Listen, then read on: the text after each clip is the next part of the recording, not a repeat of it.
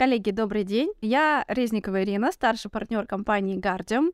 Сегодня мы снимаем очередную серию нашего подкаста «Защищая незримое». И сегодня у нас необычный выпуск подкаста. Мы немножко отходим от э, чисто юридической тематики э, в сторону еще тематики маркетинговой. Особенно эта тема э, интересует юристов, которые практикуют в сфере консалтинга. И поэтому пригласили нашего главного интернет-маркетолога Диму. Ну и кроме того, у нас сегодня специальный гость, который, я так думаю, вы все прекрасно знаете, любите и наверняка ждали. Это Анна Лапа, а, специалист по интеллектуальной собственности фармацевтической компании Генерио, а также, что очень важно, IP-блогер и э, лицо, э, просвещающее общественность, прогрессивную и не очень, в отношении нашей тематики IP, IT, э, собственно, юризм.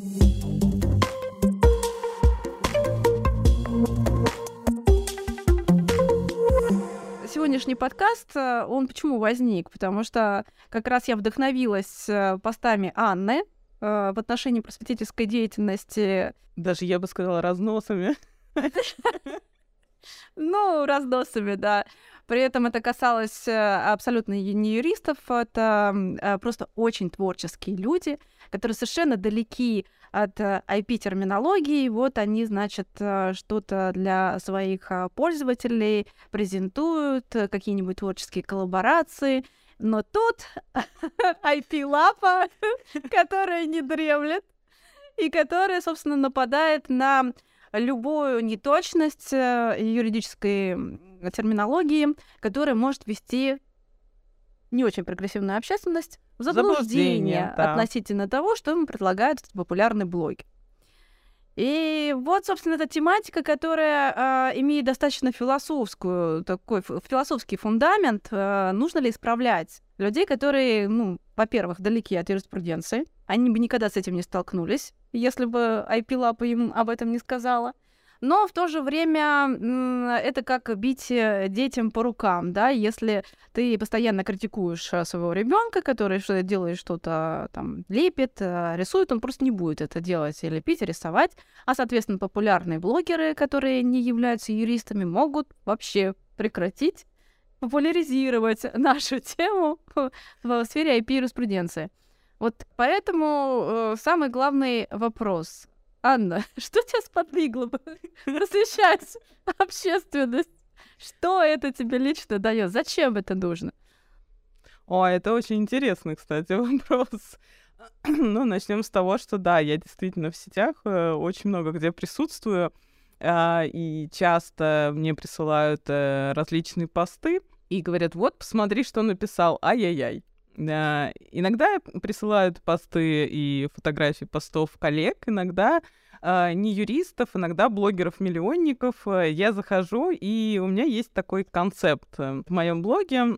Это рубрика «Что не так на картинке?». Но прежде чем ее запустить, я прихожу в то место, где была допущена ошибка, и пишу, честно пишу разъясняющий комментарий с той точки зрения, чтобы вот как раз донести, просветить причем э, часто не того блогера, который не прав, а тех людей, которые читают его блогеры э, и читают комментарии, потому что репостят, потому что смотрят, потому что э, впитывают, и потом э, после постов с какой-то неправильной терминологией, неправильным концептом. Особенно меня волнует, когда неправильно донесен концепт какой-то.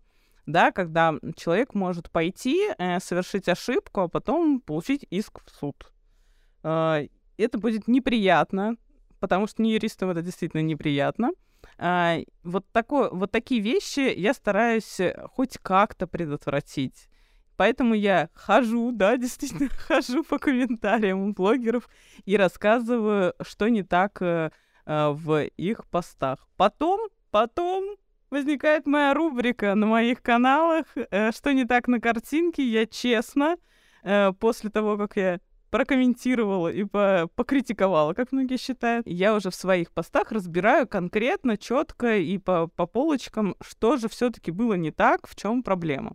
Вот а, промежутки между тем, как ты пишешь блогеру а, по поводу его ошибок и, и между тем, как ты размещаешь это в своем IP-блоге, проходит некий промежуток времени, в течение которого ты становишься всеми посылаемым человеком. Отсюда вопрос, зачем тебе это необходимо? Что ну, это вот, тебе дает? Кстати, э, многие считают, что если написать э, какую-то критику или что-то пояснить, особенно блогеру, ведь ты, когда становишься блогером, первое, что ты проходишь, это крещение хейтом. Это действительно так. А, тебя будут предупреждать все продюсеры, маркетологи, что Сейчас, пока ты не получила первого хейтера, ты не блогер. Вот. Э, у меня есть свои хейтеры. В Телеграме у меня особенный хейтер, юрист. И в, в Инстаграме у меня тоже есть особенные хейтеры свои, причем всех видов. И ты уже привыкаешь к критике, потому что поэтому блогерам, когда ты пишешь что-то открыто, они не так реагируют, как думают, что обычные люди будут реагировать. А вот это интересно. Прости, что я тебя прерываю. Про хейтеров это моя больная тема. Все тут прекрасно знают. Мы тоже э, крупные IP-блогеры. Судя по всему, у нас есть свои хейтеры, не какие-нибудь Я вас поздравляю. У нас они, да, со степенями научными. Поэтому у нас это, да, уровень, так сказать. Уровень, масштаб э, бедствия достаточно высок. А вот э, ты их банишь? Смотря как они себя ведут. Но на самом деле я к какой-то критике отношусь очень спокойно. То есть мне вот сегодня написали, что я там орфографически, да, там тоже написала слитно, а надо раздельно. Я исправила, и мы пошли дальше. И, кстати, кстати, большинство блогеров именно так и реагируют. Особенно чем крупнее блогер, тем э, его реакция на твою критику э, спокойней.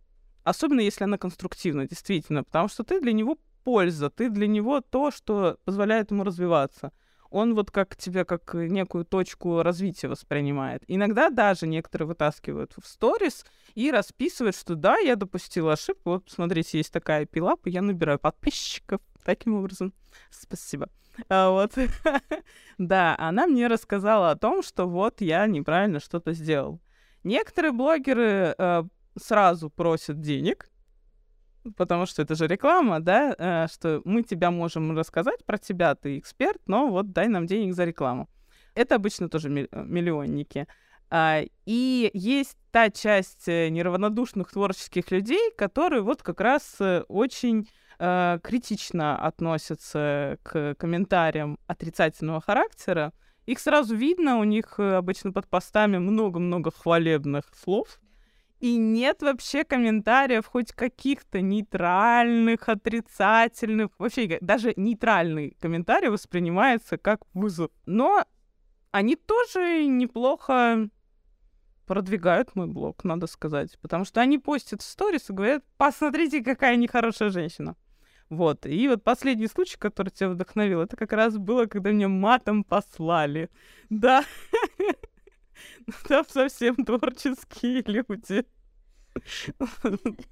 Да, тебя послали, а я вдохновилась. Ну вот видишь, если бы меня не послали, разве ж я была бы на подкасте? Это моя точка развития. Это подкаст, да-да-да.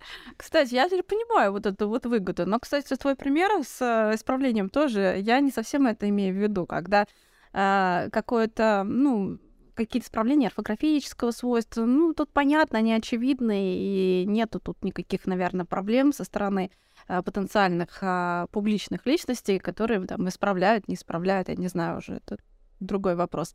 А когда ты вот... А, а, когда вот хейтеры лезут вот они там такие дураки, какой кошмар! Так же невозможно! Да как это, да как это возможно? Да на них же люди смотрят! Вот, вот такие вот у тебя есть? Есть, конечно, они у всех есть. Но они, Но, я э... их в канале, кстати, не видела, там все приличные люди, это вот... Вот это ну, просто не успеваешь их прочитать. Понятно, то есть все таки ты банишь. Правильный путь. Я считаю, надо так с ним Не, если критика не конструктивна... Не могу не согласиться. Не могу согласиться. Мне кажется, что появление хейтеров, а, оно в каком-то смысле демонстрирует уровень зрелости бренда, медиа-бренда, а, потому что более преданных, чем хейтеры, а, людей нет. То есть банить не, не надо, да? Я считаю, что они должны существовать, если они остаются в рамках, эм, скажем так, законодательства, а, умеренно используют обсценную лексику. А, к ним надо относиться как к фанатам. Просто фанаты бывают со знаком плюс, love фаны. Бывает со знаком минус, это хейт фаны. Хейт фаны это тоже круто, они делают реакции. Если они еще интеллектуальны при этом, и они легким троллингом нам указывают на какие-то наши недостатки, наверное, это можно даже использовать.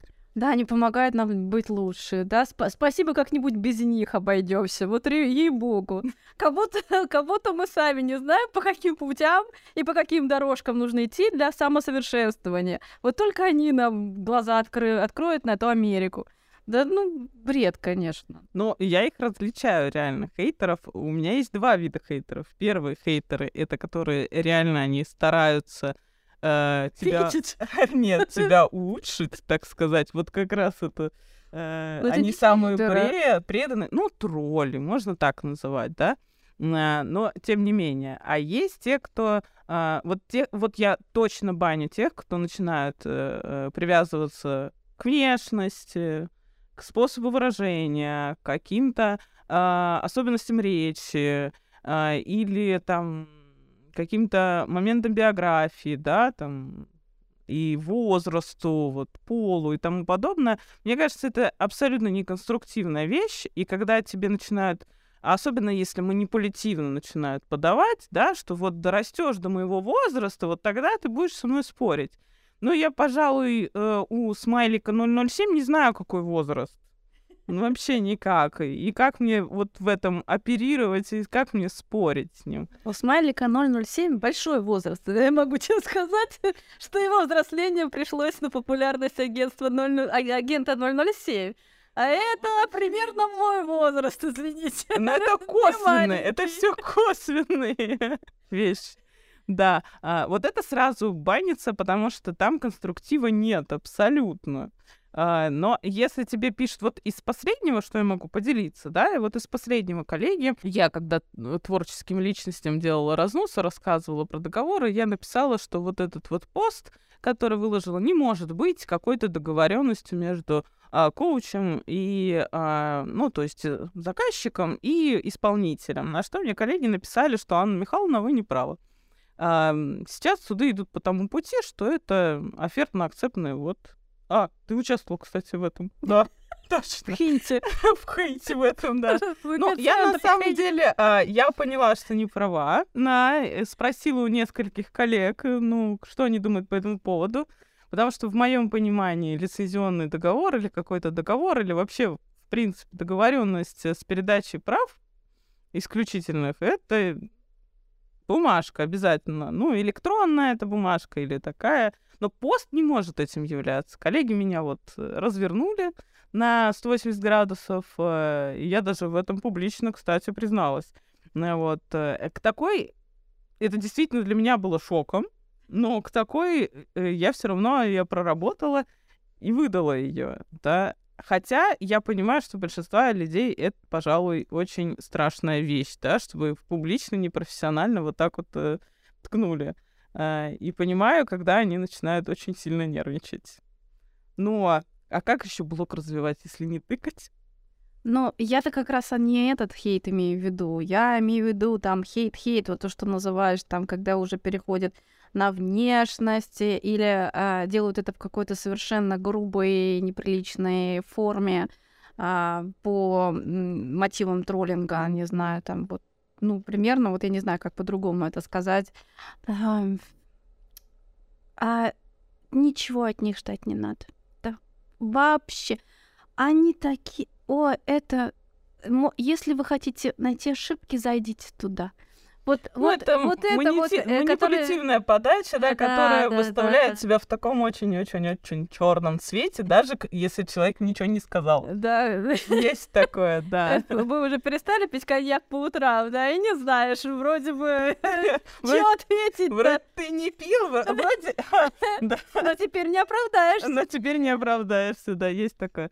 Но а, на самом деле, слава богу, среди нашей профессии таких людей мало. Ну, во всяком случае, в мой в мой блог. Э, я не сталкиваюсь с ними много, э, много где. А они в твой блог не пишут, понимаешь? Они ну, где-то пишут в другом месте, где прочитают только их сторонники для того, чтобы разделить, так сказать, эту радость бытия от того, что кто-то ошибся.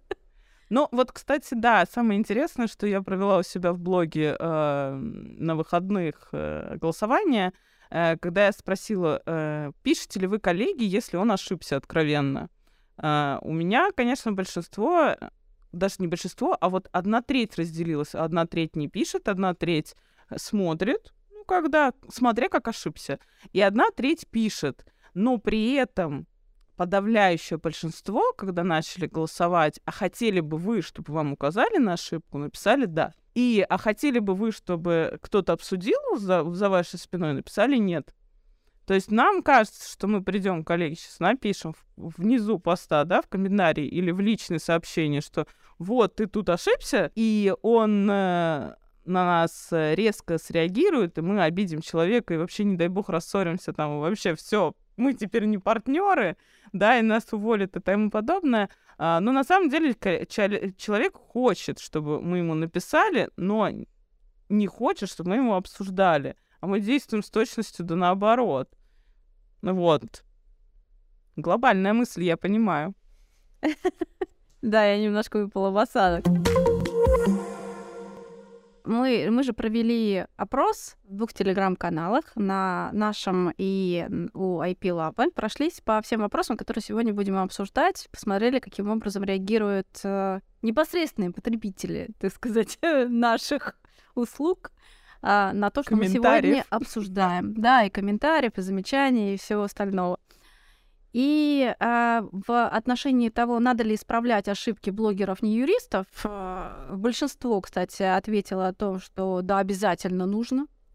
Мы решили, что это а, Анна как раз сама все натыкала. Это мои, кто любит рубрику «Ну а из чего тогда будет состоять моя ну рубрика?» И э, достаточно большая э, часть э, аудитории, которая участвовала в вопросе, она сейчас сказала, что это не нужно делать, потому что это бесполезно. Вот это как раз моя точка зрения. Я вот как раз к Диме хотела пойти как маркетологу и, и пиарщику. Это бесполезно или полезно? Мы уже, кстати, затронули то, что это, наверное, полезно, если об этом говорят. И черный пиар лучше, чем некролог. Ну, мне кажется, что для любого творческого человека наличие каких-то ограничений э, не является чем-то негативным, а скорее наоборот стимул создания новых смыслов. Поэтому исправление любого творческого человека это может быть очень полезным для него и может заставить его выйти на новый уровень транслирования смыслов, которые он пытается создавать. Поэтому нет, не считаю, что это бесполезно. А, с точки зрения маркетинга это тоже полезно. Я помню еще, сейчас уже не вспомню где, у Лебедева, ну, Артемия Лебедева, а, он описывал подход его дизайн-студии, и там было противопоставление вот этого дурака-заказчика, который приходит и просит что-то, ну, что переделали. И он там такую мысль выводит, что только тогда и получается круто, когда есть заказчик, и заказчик, он не дурак, а он создает вот эти ограничения, которые позволяют сделать реально крутой продукт. Убери заказчика, который что-то комментирует, и дизайнер будет делать слишком творческий, слишком там не приспособлен для жизни. Мне кажется, вот тут какой-то такой же случай с исправлениями, который создает разумные ограничения и который позволяет делать продукт более высокого качества. И я хотел встречный вопрос задать Анне по поводу как раз эм, мотивов к тому, чтобы исправлять. Я понял, что это часть такой а, расширение охватов а, своего медиа в Телеграме и где-то еще, привлечение внимания. И вот я хотел узнать, а есть ли за этим какая-то вот более глубинная история, там, миссия, вот для чего вообще это вы делаете? Поправляете людей, приходите, указываете. То есть за этим есть, кроме вот медиа еще какой-то подсмысл. Там повышение юридической грамотности сообществ, ну, людей вообще в целом. А, когда ты становишься блогером, опять мы возвращаемся. Кстати, блогер это действительно серьезная профессия. Она многого требует от э, человека. Тебя всегда будут на каждом шагу спрашивать, какая у тебя миссия, зачем ты это сделал. Я все время говорю, есть три неправильных э, ответа, да, ради денег, ради славы и кому-то что-то доказать. А, поэтому я долго думала, почему меня это тянет, к этому тянет, и поняла, что у меня действительно есть потребность, накопилась критическая масса информации, которую я хочу передать людям. Когда я вижу эти стартапы, которые не разбираются в патентах, ну, моя основная специализация — это патентное право, я в фармкомпании нахожусь, и мы часто отсматриваем стартапы, и безумно, невероятно просто э, э, режет э, мне сердце, и это, это какие-то такие переживания, прям за державу обидно, да, а, когда приходит стартап с классным проектом, и из-за мифов, которые они где-то услышали про патентное право, мы просто не берем этот проект, потому что они наделали кучу ошибок на пути на своем из-за вот этих мифов. А, и вот эта критическая масса накопилась у меня, и я решила, что надо как-то просвещать, надо что-то делать. Я, может, буду там одного человека посвящу в свою, может быть, двух, трех, там, десяти. А, но я что-то сделаю, я не буду вот это вот э, истерить, там, кричать на электронную почту, там, э, мучить своих коллег, когда я там, а, ну почему? Ну, вот эти вот возгласы в коридор, да? А, я буду это хотя бы делать на какой-то открытой площадке, да, кто меня услышит, каким образом я смогу зацепить человека и как-то ему донести эту информацию, это будет, э, на мой взгляд, хорошо. И даже когда я стала вебинары вести, я поняла такую вещь. Если приходится записывается хоть один человек, я веду этот вебинар. То есть это ты решаешь для себя. То есть вот ты приняла на себя какую-то миссию, и от этого уже у тебя идет вся деятельность.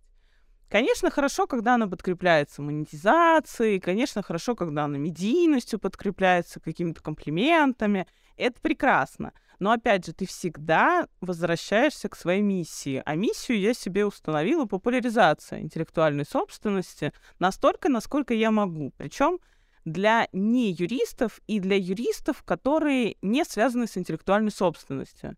Ведь они тоже хотят этих знаний. Они хотят, они не хотят углубляться, они не хотят правильной терминологии, они хотят просто э, базовые основы, чтобы понимать, куда, например, направить клиента, к какому специалисту. Специалисту по товарным знакам или патентному поверенному, который разбирается в промышленных образцах.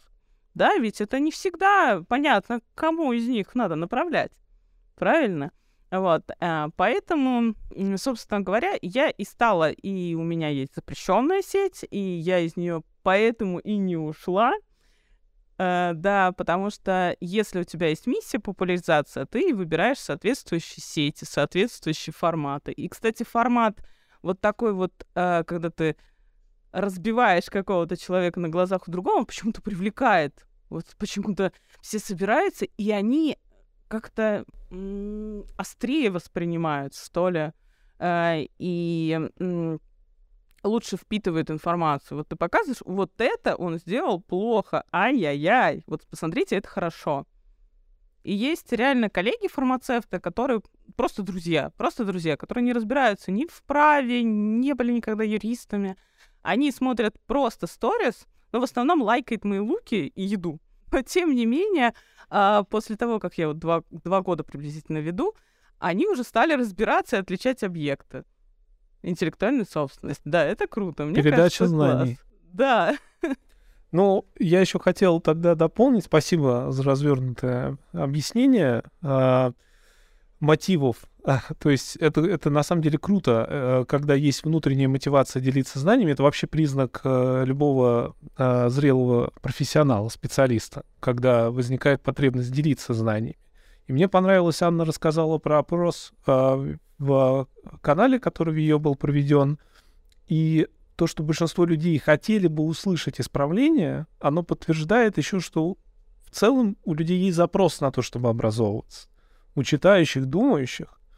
То есть, если свести вот эти два фактора, что есть человек, который хочет делиться знаниями, и есть люди, которые готовы эти знания принимать, плюс вот это творческое ограничение, которое позволяет создавать по-настоящему новые смыслы, продукт более высокого качества, однозначно, да, стоит исправлять. Ну, это все, конечно, замечательно. Мы хотели поговорить э, об исправлении ошибок в текстах коллег в самую последнюю очередь, но я теперь, поскольку э, мне кажется, наболевшую тему сейчас вот как раз э, самое время озвучить. У нас по плану был отдельный вопрос относительно того, а, как исправлять ошибки в текстах коллег. А, мы уже немножко эту тему затрагивали.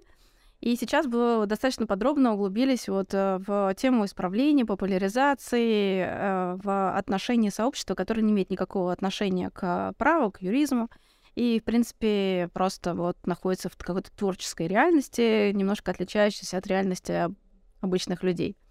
А э, сейчас я хотела бы поговорить об исправлении именно в текстах а, коллег, о форме исправления, потому что здесь как бы вот прямая вот эта причинно-следственная связь о том, как мы общаемся с неюристами и как мы общаемся с юристами. Это немножко по-разному. Вот там вот э, действительно все, как правило, очень мягко. Когда мы общаемся с неюристами, мы не требуем от них каких-либо знаний. И, как правило, ну, по крайней мере, вот какой-то публичной плоскости, я не встречала особых а, проблем коммуникации, ну, пока а, Аня не стала активнее развивать эту тему и не была послана. А там, в принципе, реально все более-менее нормально реагируют, потому что и мы, в принципе, на них особо не нападаем. А, и мне бы хотелось поговорить э, все-таки о той части, которая касается а, вот именно профессионального сообщества, когда мы не выходим вот в поле этих творческих блогеров и говорим только о, о нашей профессии. А, в нашей профессии достаточно много направлений, и а, специалист по интеллектуальной собственности не всегда является специалистом по корпоративному праву или, как правило, не является по моему опыту того, что я вижу вокруг себя но при этом в каждой вот в своей э, подотрасли, скажем так, он, э, если там проработал 10 лет, то считает себя э, просто невероятным гуру и э, возможным для себя исп- вносить исправления в тексты коллег. Причем это не всегда происходит в таком формате э, не хейта, не хейта, который я имею в виду. Невежливо, в ну общем. Ну да, когда там, а, Анна, вы знаете, у вас там исправление, нужно исправить тоже на то или же. пожалуйста, пожалуйста. Нет, это я сейчас не об этом. Я говорю именно о том, а, что мы видим какую-то ошибку, или нам кажется, что это ошибка в тексте коллег, и нам обязательно нужно донести об этом прогрессивной общественности. А, но при этом это нужно сделать еще в таком формате, чтобы а, себя показать, потому что ты же молодец в детском садике. Вот посмотрите, товарищ воспитатель, я там увидел, что Ваня, Ваня допустил ошибку в этом примере. Для меня это выглядит вот таким образом. Вот а, когда это публично плоскости какое-то исправление. Но если ты хочешь а, что-то обсудить, подискутировать, но обратись ты в директ или напиши. Вот тогда ты, конечно, хочешь исправить, помочь и так далее. А когда ты это делаешь а, а, за глаза и делаешь какое-то как бы поле, в котором ты точно знаешь, что с высокой долей вероятности э, люди, которым это адресовано, никогда туда не дойдут, но это вопрос именно вот э, своих э, амбиций, своих каких-то психологических проблем и вот этого желания нарциссического стать на, на табуреточку и, рассказать стишок какой-то замечательный Васе там или Пете, ну, потому что ты его выучил. И ты молодец, вот э, столько учила и наконец до этого дошел. Вот каким образом реагировать на такого рода критику? которая не в твоей вообще, э, не в твоем блоге, не в твоем директе. Кто-то где-то там хейтит, вот реально. Э... Но критика свысока, да, скажем так. Вот, вот как, как я прожил столько лет. Да, да, да, да, да. Я критика столько сделал на отечественной юриспруденции. Да вообще Ветрянский мне там завидует. Карапетов нервно курит в сторонке, а вот я, значит, мозг, но немножко недооцененный, потому что меня мало кто знает. Но в своей сфере... Это потому что ты там выскочка, да, блондинка бегаешь, а я вот тут работаю. Да, это, да. это примерно таким образом и происходит. Но на самом деле а, я выработала для себя уже такую схему, потому что у меня же есть э, проф-канал, да, а, есть э, популяризационный канал, проф-канал. Я, кстати, отличаю контент сильно. Тот, который у меня идет на проф-канал и на а, популяризационный. Языки различаются. То, что я буду а, разжевывать на популяризационном канале, да, вот про патенты, и то, что я выдам на проф-канале, это разные вещи. При этом, да, у меня появляется два вида вот э, таких э, людей, которые любят э, свысока пообщаться, а, или резко, допустим, пообщаться, как-то очень так жестко, резко выдать какую-то реакцию, типа, Анна Михайловна, ну, обычно там лапа говорят, лапа, вы тут неправы, ла-ла-ла-ла. И я изначально пытаюсь понять, это человек просто подача такая или отношение ко мне? Это две разные вещи. То есть а, у меня есть очень хорошие знакомые, с которыми мы дружим, но подача, когда они видят ошибку, у них они перенервничают и подавать вот правильно, вежливо, мягко они не могут. Но при этом они хорошие люди, мы с ним хорошо, мы с ними хорошо общаемся. И большинство из них пишут в директ, ну, напрямую. Но очень так жестко. Так вот. Ух. Я спокойно к этому отношусь. Но есть те, которые прям вот э, э, в каждом слове «ты меня бесишь». Вот здесь я просто баню, потому что э, человек не способен конструктивно и объективно меня воспринимать, и все, что он будет говорить, будет объективизацией просто. Ну, тут невозможно вести. Ну, и он меня тоже бесит, если честно. Ну, это вот вопрос ошибок, да, а когда нереальные ошибки. Но в некоторых случаях э, ты как этот самари... самаритянин, да, добрый, пришел, а, собственно, твоя помощь-то и не нужна. Почему она не нужна? Потому что есть все продвижение по ключевым словам. Просто я хотела бы сейчас перейти так от того, что... Сейчас мы поговорим. Кажется, Ира что... решила засеошить э, наш подкаст сегодня. А, нет, я поясню свою мысль. Э, я хотела бы отличать э, когда, ситуации, когда а, коллеги э, вот, лезут в ваши посты для того, чтобы исправить какие-то ошибки, и они прям вот горят энтузиазмом, а, или троллят а, за спиной, а, при этом им абсолютно не важно, чтобы была какая-то польза для обеих сторон, и один увидел, молодец, его поставили на табуреточку, и второй понял, что он чем-то ошибся, и вот эта вот взаимная синергия а, родила нечто новое в рамках результатов э, интеллектуальной деятельности. Я сейчас говорю о ситуации, когда э, хейт ради хейта, когда это происходит за глаза для своей аудитории и в полной уверенности э, собственной правоты, хотя на самом деле на том конце провода ошибки в текстах могли быть допущены специально каких случаях они могут быть допущены специально? А сейчас мы переходим к красивому слову продв... SEO-продвижение, про которое Дима нам обещал рассказать. Что такое SEO-продвижение по ключевым словам? А, сегодня Ир готовился и смотрел определение слова SEO в Википедии. Оно мне, оно, мне так, оно мне так не понравилось, что ну, я как бы ничего нового не нашел. А, в общем, SEO — это Search Engine Optimization. Или, я знаю. Или поисковая... На, на наших внутренних встречах я все время туда заглядываю, ага. поэтому Отлично. можешь не пояснять. Или поисковая оптимизация. Это комплекс мер, направленный на проведение каких-то работ с конкретным документом или сайтом в целом. Причем это может быть как бы улучшение самого материала, так и работа с какими-то внешними факторами, которые влияют на, на скажем так, крутизну этого материала для поисковой системы с целью повышения позиций и, соответственно, трафика, охвата, всего, что поможет этому материалу быть более часто читаемым.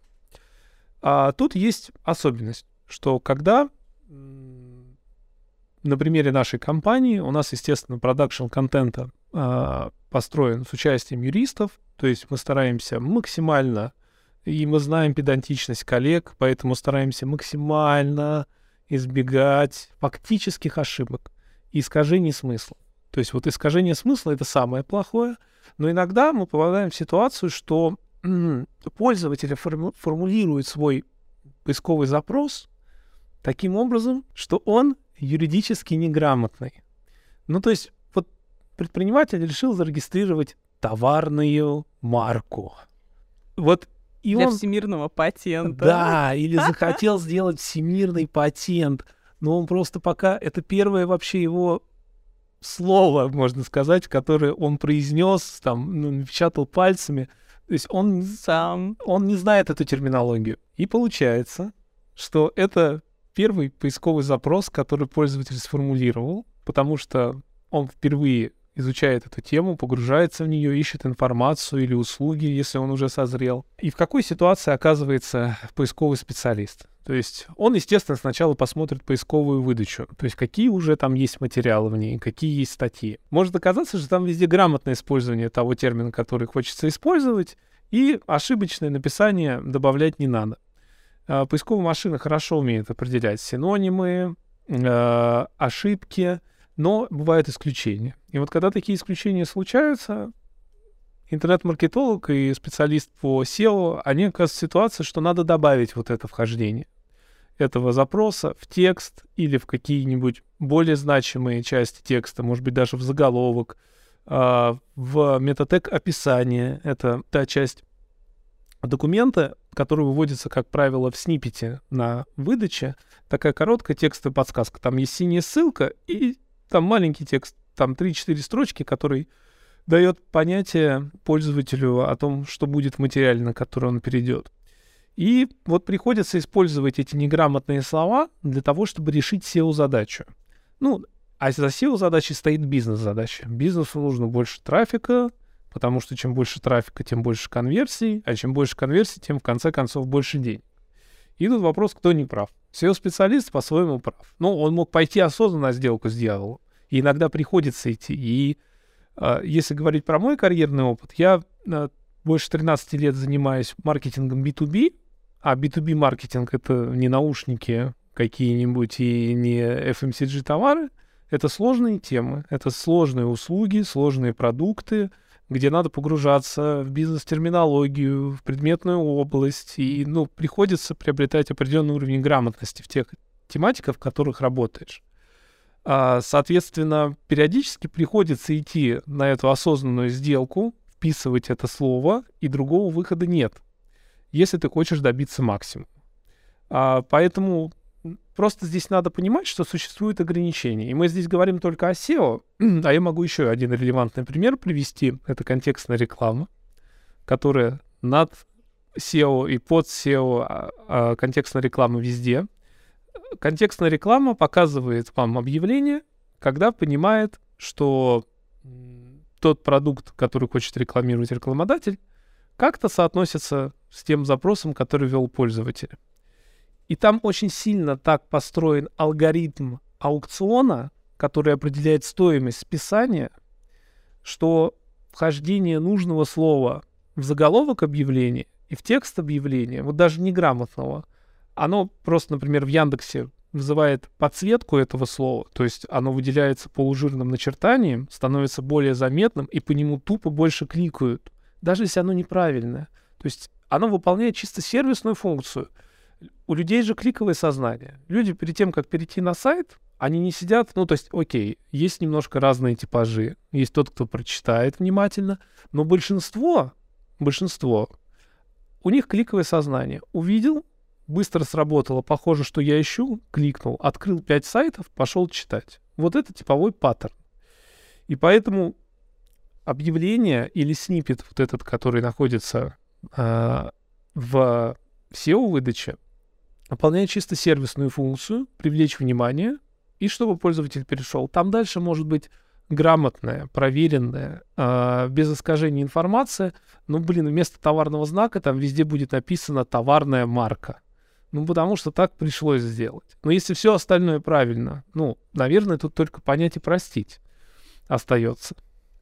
Но а, тут, да, действительно такой баланс между деньгами и амбициями, о которых хотелось поговорить, потому что когда мы проводили этот, этот опрос, а, юридическая неграмотность ради маркетинга и SEO-продвижения, а, большинство респондентов все таки ответило о том, что а, это недопустимо, это ой-ой-ой, это вредит имиджу, и в конце концов деловая репутация так или иначе потопит эту несчастную компанию, которая там, или там ИП юриста, который занимается частной практикой, который вот этим пользуется. И я сама так достаточно долго э, считала, пока не стала работать э, в компании, которая вот настолько рыночная, насколько максимально возможно в рамках современных э, российских реалий быть рыночной для юридической компании. Таких компаний ну, достаточно мало. Мы недавно говорили с Димой по поводу того, что вот, пожалуй, наверное, из 300 компаний, которые там регулярно участвуют в рейтинге «Право 300», пожалуй, наверное, 5-10, ну, в десяткой можно обозначить те, которые в масштабном порядке привлекают лиды именно с открытого рынка.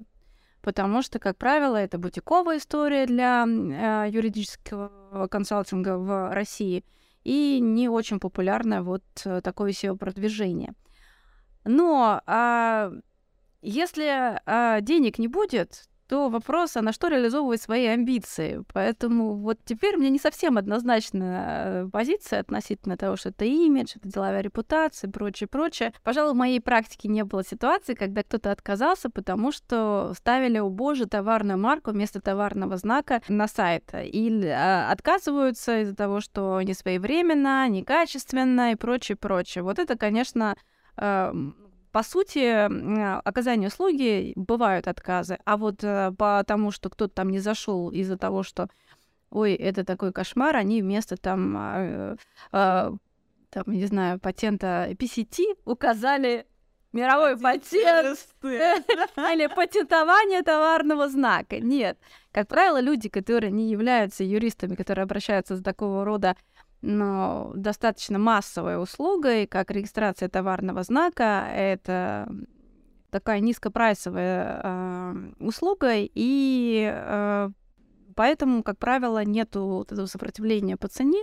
Человек приходит, покупает услугу. Как правило, там нету такой подготовки кондовой до обращения в патентную компанию о том, что человек в, приходит и говорит, мне нужно зарегистрировать товарный знак в Италии, но я знаю, что базовая заявка оформляется в России, поскольку мне еще нужна Франция и э, Великобритания, то, пожалуй, я начну именно через международное бюро ВАИС, и поэтому точно нужна базовая, потому что мне национальные не подходят, это слишком дорого, а пошлина в МБВАИС гораздо меньше. Нет, так никто не приходит. Они приходят, я хочу запатентовать товарный знак.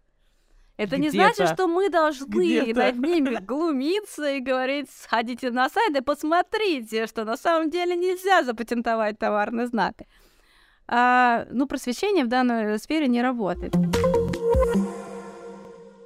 Ой, мне очень нравится контекстная реклама. Я вообще, я от нее балдею. Она мне столько дает материала для, гру... для рубрики «Что не так на картинке». А Но... я сам с ужасом думаю, когда лапа наконец дойдет до нашей концертной Пока не вылезает. Пока что-то вы делаете не так, я хочу сказать. Кстати, Сколько Дима... бы лидов у вас не было, что-то вы делаете не так. У нас так много лидов, что нам не нужна контекстная реклама. О, вот это, вот это хороший ответ. Но на самом деле я могу сказать, что э, меня не так э, волнует контекстная реклама и SEO продвижение с товарными марками, а, как меня триггерит, реально триггерит мировые патенты. Вот, вот просто триггерят меня. Э, если хотите, чтобы лапа к вам пришла, просто напишите мировой патент где-нибудь. Сейчас, Анна, я проверю а, частотность запроса мировой патент прям в режиме онлайн. Мы поймем, сколько еще человек каждый месяц э... будут триггерить лапу. Да, это хорошая проверка на самом деле. И еще есть э, такой момент, который триггерит, пожалуй, любого добросовестного специалиста в нашей области по интеллектуальной собственности. Это гарантия стопроцентная выдача вот это вот мне не совсем непонятно, что триггерит. Вот, э, Извините, сейчас... 196 человек в месяц. это... Хотят мировой патент? Да, хотят мировой патент. Пики приходятся на весну, Ну, это как-то, это может быть, это может быть связано э, с особенностью. Э, по году максимум достигается в конце марта 334 человека могут захотеть. Но это показы, это прям не физический человек. То есть их может быть один человек несколько дней подряд ходит и ищет этот самый мировой патент. Может Ну, в общем, быть, он весной ты никак не 334 находишь. показа, да, это не случайно. Пока какие-то показы есть, кто-то рекламу будет настраивать. Я знаю, кто этот человек. Он потом приходит к нам и просит запатентовать летающую метлу, которой говоришь «лети», и она летит. Тоже неплохо. Но если по миру, то полетит. Мы не, не вникали. Но Ну, он слушай, если они летают, то надо мировой именно патент. Если летает, то надо... как же он территорию отследит? Все логично, мне кажется. Так, давайте тогда обсудим вот этот вопрос, к которому я долго переходила, так и не перешла. Деньги против амбиций. Деньги. Ох, господи, ну, Ну, еще про деньги. Понятное дело, что контекстная реклама и вот эти вот ошибки, э, которые на самом деле не ошибки с точки зрения SEO-специалиста, э, но ошибки с точки зрения юриста, они генерят деньги. Но при этом на том конце провода сидят юристы, которые А можно я чуть-чуть вклинюсь? А как этот юрист э, увидел, э, то есть, чтобы увидеть что-то неправильное, сначала надо ввести что-то неправильное. Это хороший вопрос. Вряд ли кто-то из нас может на него ответить, но действительно, мысль надо держать. То есть, например, я по нашему контенту могу сказать, что у нас и под правильные, и под неправильные запросы есть разные материалы. Ну, то есть, окей, мы понимаем, что есть специфика своя, но юридически грамотный человек с образованием, IP-юрист, он же ведет товарный знак и патентование PCT, а не мировой патент и не товарный, товарный знак. О, нет, сейчас Товарная марка. товарную марку. Я хотел какую-то более, более страшную какую-нибудь придумать, но получилось правильно. Да-да-да. Патент на бренд. Патент, вот, патент — это очень хороший семантический кластер, я могу сказать, там много трафика. Из последнего, вот, вот прямо от души отрываю патент на чистота бренда. Там много трафика, это правда. Мы вынуждены, ну, сидеть в таких запросах. Э, И, кстати говоря, контекстная реклама у них тоже будет дешевле. В общем, приходится. Приходится держать материалы, хоть мы понимаем, и у нас юристы все тоже, как это правильно сказать, за идеалы э, чистоты русского языка и правильных формулировок. И мы проходили каждый раз, если нам дают, скажем так, э, нового юриста попробовать с ним предактировать материал, мы проходили вот это вот, ну, а есть бизнес-цель, а это для этого, а тут мы используем упрощенно, а тут мы специально ошибаемся. И вот после только такой валидации материал оказывается, и его потом кто-то может почитать. Ну, Я это прохожу на с каждым подписчиком юристов, который оказывается на моем популяризационном канале. А есть бизнес-цель, а это вообще канал популяризационный, а тут еще фармацевты сидят, они меня не поймут. ну и все такое прочее. Поэтому у юристов, кстати, искаженное восприятие, я вам хочу сказать. Они очень любят свою терминологию, очень любят. А, И в их э, понимании, э, вот я как инженер, который перешел в юристы, да, в их понимании, ну а как же можно это не знать? Это же понятно, это же в кодексе написано. И тогда я начинаю говорить, есть люди, которые не читали кодекс. И тут страшное творится с человеком. То есть, э, если это ущерб э, правильности с точки зрения вот этой классической юриспруденции. Если это просто замена тем- терминологии, да, товарный знак, торговая А марка. мировой патент? Это не замена, это, кстати, нет, это действительно, это влияет на концепт. Человек не, человек, э, это вводит его в заблуждение, он начинает путаться, он не понимает, как патентование вообще осуществляется. Он ищет по факту э, несуществующее. И если ты вот это поддерживаешь его заблуждение, мне кажется, это плохо. А если торговый знак товарная марка, ну, да и бог с ним, господи. Ну, потом он привыкнет, когда бы 10 раз свидетельство покажет и прочитает его. Но на первых порах, ну, пожалуйста.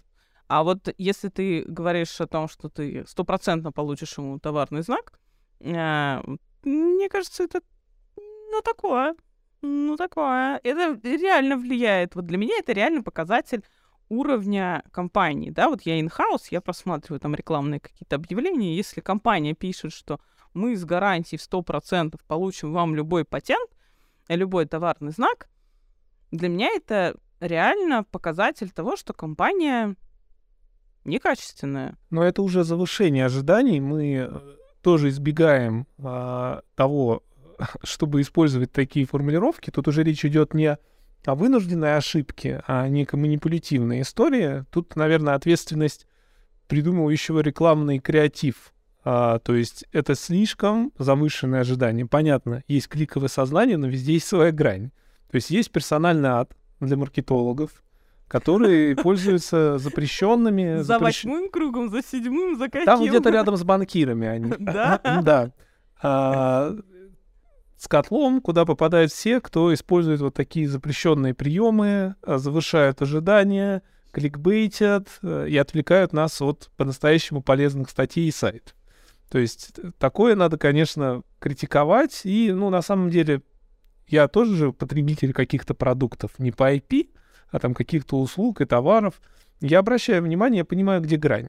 То есть если мне обещают гарантию 100% или там 120%, я задумываюсь, почему вообще со мной разговор начинает с этого? Не завышают ли они мои ожидания? Я хотел дополнить еще про э, профессиональную репутацию. Мне кажется, что тут надо дифференцировать, как часто это встречается. Если вот сайт Guardium представляет из себя там больше тысячи материалов, если мы имеем дело с тремя-пятью материалами, в которых используются такие компромиссные словосочетания, при том, что остальные материалы юридически грамотные, это плюс того, что с юридической репутацией должно быть все ок.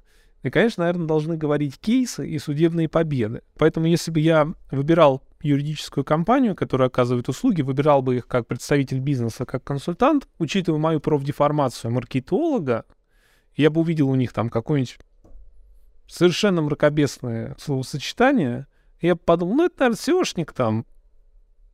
Шалит. И я бы, да-да-да, пошалил и э, не стал бы хейтить, но это опять особенность профдеформации я бы обратил внимание действительно на кейсы и на профессионализм э, при уже общении непосредственно с юристом компании. И, наверное, так бы больше составлял внимание, потому что понимаю, что каналы интернет-маркетинга могут по-разному управляться. Не всегда есть возможность содержать in-house отдел, тех людей, которые будут очень глубоко погружены, будут хорошо знать предметную область, следить за этими ошибками. Часто это какое-то агентство, Часто это какой-то фрилансер, который ни времени, ни желания, ни мотивации финансовой так погружаться не имеет. Поэтому он делает тяп-ляп и в продакшн. Вот. Грустно. Но это же, а, собственно говоря, мы знаем, что SEO посидел, там, SEOшник так называемый, или маркетинг, или вот кликбейт хотели создать. Но есть же огромная, огромная часть людей, их, скорее всего, 99%, которые не в курсе насчет всех этих механизмов, и они на веру воспринимают все, что написано на контекстной рекламе, а, на сайте, в предложении, и реально думают, что вот мировой патент с гарантией 100% это нормальная, реальная услуга, и очень сильно потом расстраиваются, когда звонят и говорят, что мы сейчас вот через пять минут заедем, распечатайте нам, пожалуйста, патент. А ты им говоришь, что это так не работает, и начинаешь рассказывать, они просто считают тебя уже недопрофессионалом. Там же есть люди, которые мировой патент выдают. Со стопроцентной гарантией. За, за одни сутки. По-честному, да? маркетинг должен с таким запросом работать так. Он первое, что должен написать на странице про мировой патент, создав ее, что термин «мировой патент» некорректный, потому что невозможно получить патент сразу во всех странах мира. Существует процедура регистрации определенная, существует там а, процедура PCT отдельно. То есть это все можно в контенте разложить и, ну, и сделать это грамотно. То есть это уровень замороченности маркетолога, э, команды маркетинга, которая может себе позволить с такими запросами работать корректно. То есть они на самом деле могли бы эту семантику так охватить. И мы стараемся так делать. Когда мы понимаем, что термин неправильный, мы стараемся прям сразу при написании материала ориентировать, что более устойчивым является такой термин. То есть такие приемы мы используем в нашем контенте как раз для того, чтобы избегать там грубых ошибок. Поэтому стремиться надо к лучшему, но если находите какие-то ошибки, то как не стреляйте в пианиста, рано или поздно он все исправит. А еще главное завести хейтеров, которые будут осматривать все ваши материалы. И таким Бесплатно. образом, бесплатно, да. Чисто по доброте душевной. И а, буду заменять собой, наверное, человека три юристов при том объеме. Редактора, корректора, да? Да, которые, которые должны этим заниматься, но э, при этом ресурсов не хватает. Очень хорошая история, всем рекомендую. Мы за счет этого экономим большое количество ресурсов. Ну, Лайфхак. Сомневаюсь про экономию, но жить веселее это точно. Да не то слово, да. Ну, э, мне кажется, что э, наличие хейтеров это всегда лучше, чем абсолютное, тотальное отсутствие какой-либо реакции. Безразличие. Да, мне кажется, безразличие, вот нет ничего хуже. Лучше э, пусть любят, ненавидят, э, реагируют, что-то пишут, чем вот для блогера нет ничего хуже, когда э, его просто либо игнорят, либо проходят мимо. Это вот все, ты как не состоялся. А когда на тебя реагируют, бесишь ты кого-то, не бесишь, пишут, спорят, там, э, пытаются что-то доказать, это уже ты вошел в какую-то коммуникацию с человеком, и пошел какой-то процесс. Он может выбеситься на тебя, но были такие случаи, что через неделю человек приходит и говорит, да, я прочитал кучу статей нормальных людей, ты была права, конечно, да, но все равно ты меня бесишь. вот. но тем не менее, ты же свою миссию выполнила, ты же молодец. Да, можешь конфетку взять и пирожок с полочки. Что-то вот последний блогер так не подумал. Но тем не менее, она устроила Не меня... оценила. Не, не, она не оценила абсолютно мою миссию. Да, а мне написали, что я не уважаю творческие коллаборации. Да, ну, надо, наверное, рассказать эту замечательную историю, как я э, зашла к коучу э, в ее блог. э, Она как раз искала себе иллюстраторов, которые ей нарисуют карт, карты э, специальные вот для ее коуч-сессий. И она, в общем-то, говорила, что вот вы мне нарисуете, я вам дарую право авторства. Так и быть. Мы напишем, что это ваша карта. Да, очень так достаточно манипулятивно, что меня сильно стригерило. То есть э, коуч даровала им то право, которое у них было, в принципе.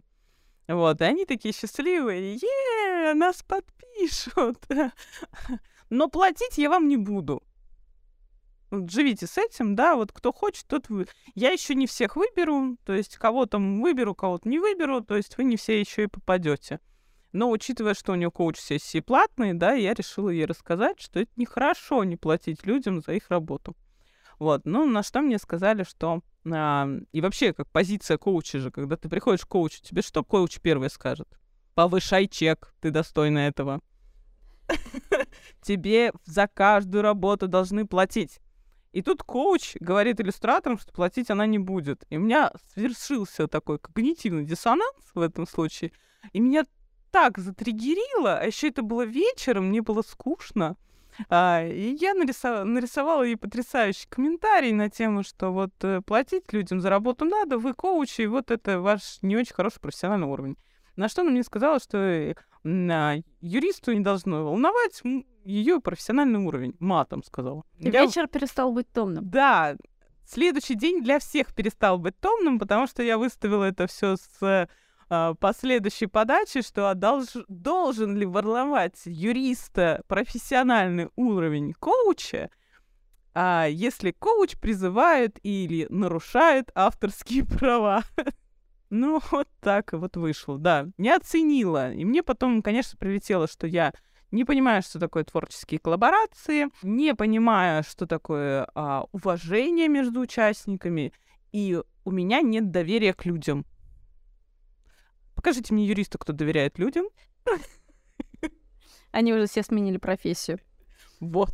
на психолога. Да, да, да, да, да, да. И, кстати, они подняли очень хороший вопрос. Это, конечно, отдельный подкаст. Мне написали, что я очень агрессивна, и профессиональный юрист не может быть агрессивным. На что я сказала, вот как раз-таки я не согласна. Как раз-таки вы бы, когда вам вот, нарушают ваши права, вы бы предпочли агрессивного юриста. Но вот это отдельная такая ветка разговора. И у нас, кстати, есть э, опрос на тему того, зачем, в принципе, представители творческих профессий используют э, совершенно чуждые для них э, слова авторское право, творческая коллаборация, интеллектуальная собственность, большинство из которых относятся к плоскости терминологии IP-права. И достаточно большая доля респондентов треть, я бы сказала, говорят о том, чтобы оставаться в тренде. А другая часть, тоже треть, вызвать интерес аудитории и активность под постом. И э, меньшая часть э, ответила таким образом, что для маркетинга и продвижения по ключевым запросам. Действительно ли это помогает вызвать интерес аудитории? Э, вот совмещение каких-то таких специфических словечек, которые не свойственны художникам, дизайнерам, да любым представителям творческих профессий. Потому что мой опыт как раз в обратном. То, что вот этим представителям творческих профессий не особо-то интересно авторское право, исключительное право, интеллектуальное право. Господи, что это такое? Зачем это нужно? Кому это нужно? Может быть, один из них э, там на миллион столкнется вот э, с этими нюансами, дойдет до суда.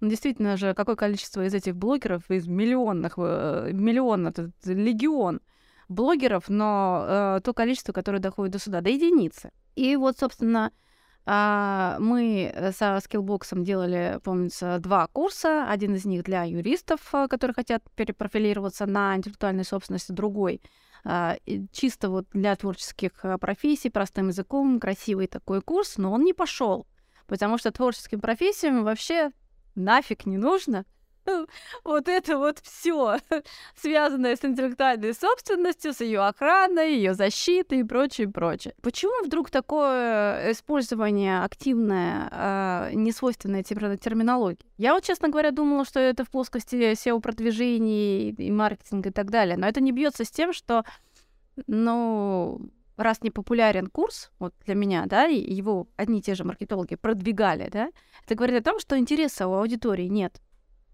интереса аудитории нет, но при этом они используют вот эти вот замечательные слова, которые не относятся э, к их э, терминологии профессиональной, да, для чего? Для того, чтобы лапа пришла да, чтобы у нас случилась с вами, коллеги, это замечательная творческая коллаборация. А, мы стали все авторами этого замечательного контента. Кстати, Анна, Ира, мы ну, расскажем всем, что вы стали участниками этого контента. Такое даем, дадим вам право уникальное. А, спасибо. Нам даровали право авторства. На самом деле... Но не заплатим, да? Кстати. Ну, это был легкий троллинг меня, потому что тронула история Анны. А, мне кажется, что выражаясь языком коуча, у того коуча есть точка роста. Естественно. Которую, Я думаю, которую, она случилась. Которую да. мы все нащупали. Да? в рамках этого Нащупали и пощупали, еще влезли грязными сапогами в душу. То есть сделали все для того, чтобы он развивался. Да. Я хотел опять за, за маркетинг а, пояснить, что в случае с блогерами, социальными сетями, а, там немножко по-другому работает вся эта история а, с получением контентом охвата. Там больше работает рекомендательная система, Поэтому употребление определенных запросов, слов э, в контенте, оно не очень сильно влияет на его популярность, скорее имеет э, значение актуальности этого контента. Поэтому если блогер рассказывает про вот эти все модные слова, возможно, он считает этот контент актуальным для своей аудитории и э, востребованным. Ну, я чисто могу сказать, как человек, который э, в запрещенной сети, звездочку можно будет поставить потом, а, и запрещенная сеть, она очень быстро дает отклик, что интересно аудитории, а что нет. То есть вам сразу по охватам, по статистике, что, что дается. И я, когда начинала рассказывать про патентное право, а, делала невероятное количество ошибок. Сейчас я так более или менее а, разбавляю свой патентный контент. И знаете, как это работает? Это никогда не работает вот э, а, авторское право, интеллектуальная собственность, а рассуждение в чистом виде. То есть вот ты показываешь свой лук дня, а потом чуть-чуть про патенты. И тогда твои патенты читают. Потом ты показываешь еду, а потом чуть-чуть про товарные знаки. И тогда твои товарные знаки читают. Но больше всего они читают и рассказывают, когда обожглись. То есть часто, вот э, даже не часто, а практически 90% случаев, когда блогеры э, и не юристы начинают рассуждать про интеллектуальную собственность, авторское право, да, посты, суды юристов, это когда у них что-то сперли, или когда их где-то заблочили, вот либо нарушили их права, либо они нарушили эти права.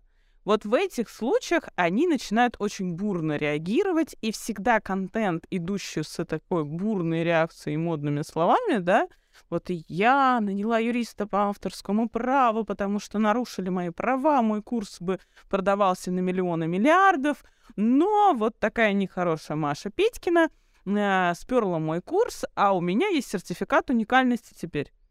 Да, и тут прихожу я в комментарии и пишу, что нет такого сертификата. Вот. Но а, работает это приблизительно вот так.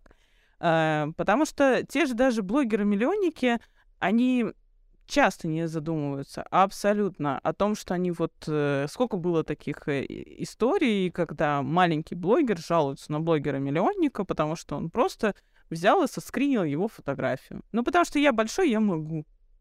Но наша запрещенная сеть, кстати, очень достаточно жестко блокирует за нарушение авторских прав, особенно если они будут действительно признаны. И иногда ты можешь прямо лишиться своего аккаунта. Вот когда они один или там два раза пол- получают вот такие уведомления, то они начинают писать очень бурные посты, и возникает эффект вот такой вот э, заинтересованности толпы. Это единственный эффект заинтересованности, который я видела. А на самом деле, когда ты просто рассказываешь, есть классный стартап, у него патенты и так далее и тому подобное, Uh, ну, читают, э, ну, приблизительно там 15%, в комменте там 3%. А если ты пишешь, что вот, ну, Маши Петькины сперли фотографию, она наказала кого-то на 15 миллионов, и Рита Дакота написала потом вот такой вот пост с матом или еще с чем-то, ну, с каким-то таким вот э, реакцией, то тогда все начинают читать, и тебе столько комментариев прилетает. Мне очень интересно еще все-таки поговорить про э, работу с текстом. Вот громкие заголовки против содержательных. И, э, громкие заголовки, что я имею в виду? Ну, например, э, маркетплейсы э, начали уничтожать товар продавцов. Вот этот громкий заголовок, который я недавно увидела, или где-то вот он примерно таким образом сформулирован, и когда начинаешь погружаться, господи, неужели негодяи из маркетплейсов додумались до того, чтобы идти по своему складу и там жечь товар продавцов, ну, потому что они так захотели. На самом деле, по сути, оказывается, что в новых правилах одного из маркетплейсов было введено, что малоценный товар, который возвращ... возвращается и не востребован продавцом, если он там не превышает по стоимости 2000 рублей, может быть уничтожен э, и при этом дается определенный срок для того, чтобы не хранить этот товар, потому что его хранение, очевидно, будет дороже, чем его непосредственная стоимость но зато какой громкий заголовок, который разлетелся по всем этим социальным сетям юристов. Громкие заголовки, они иногда э, не являются профессионально верными они для того, чтобы просто привлечь публику. Мы сейчас а, возвращаемся вот к нашему вопросу, такому фундаментальному философскому. А можно ли э, так себя вести на рынке, да, и не будет ли это вредом деловой репутации? Вот раз, маркетплейсы стали уничтожать товар продавцов. А на самом деле туда заглядываешь и понимаешь, что у тебя уже нет доверия к автору контента. Вы смотрите на меня, как будто это маркетологи все делают, мы тут не причастны. Нет, а я, кто в этом виноват? Я на самом деле могу Если сказать... Не маркетологи. Я могу сказать, что маркетинг тяготеет, наверное, к тому же, к чему и юридический текст тяготеет. то есть какой-то прозрачности, но в тот же момент к скорости считывания. И там вот скорость считывания с понятностью, они должны очень быть э, на высоком уровне. А юридический текст, мне кажется, он именно больше в точность, с большим перекосом в точность.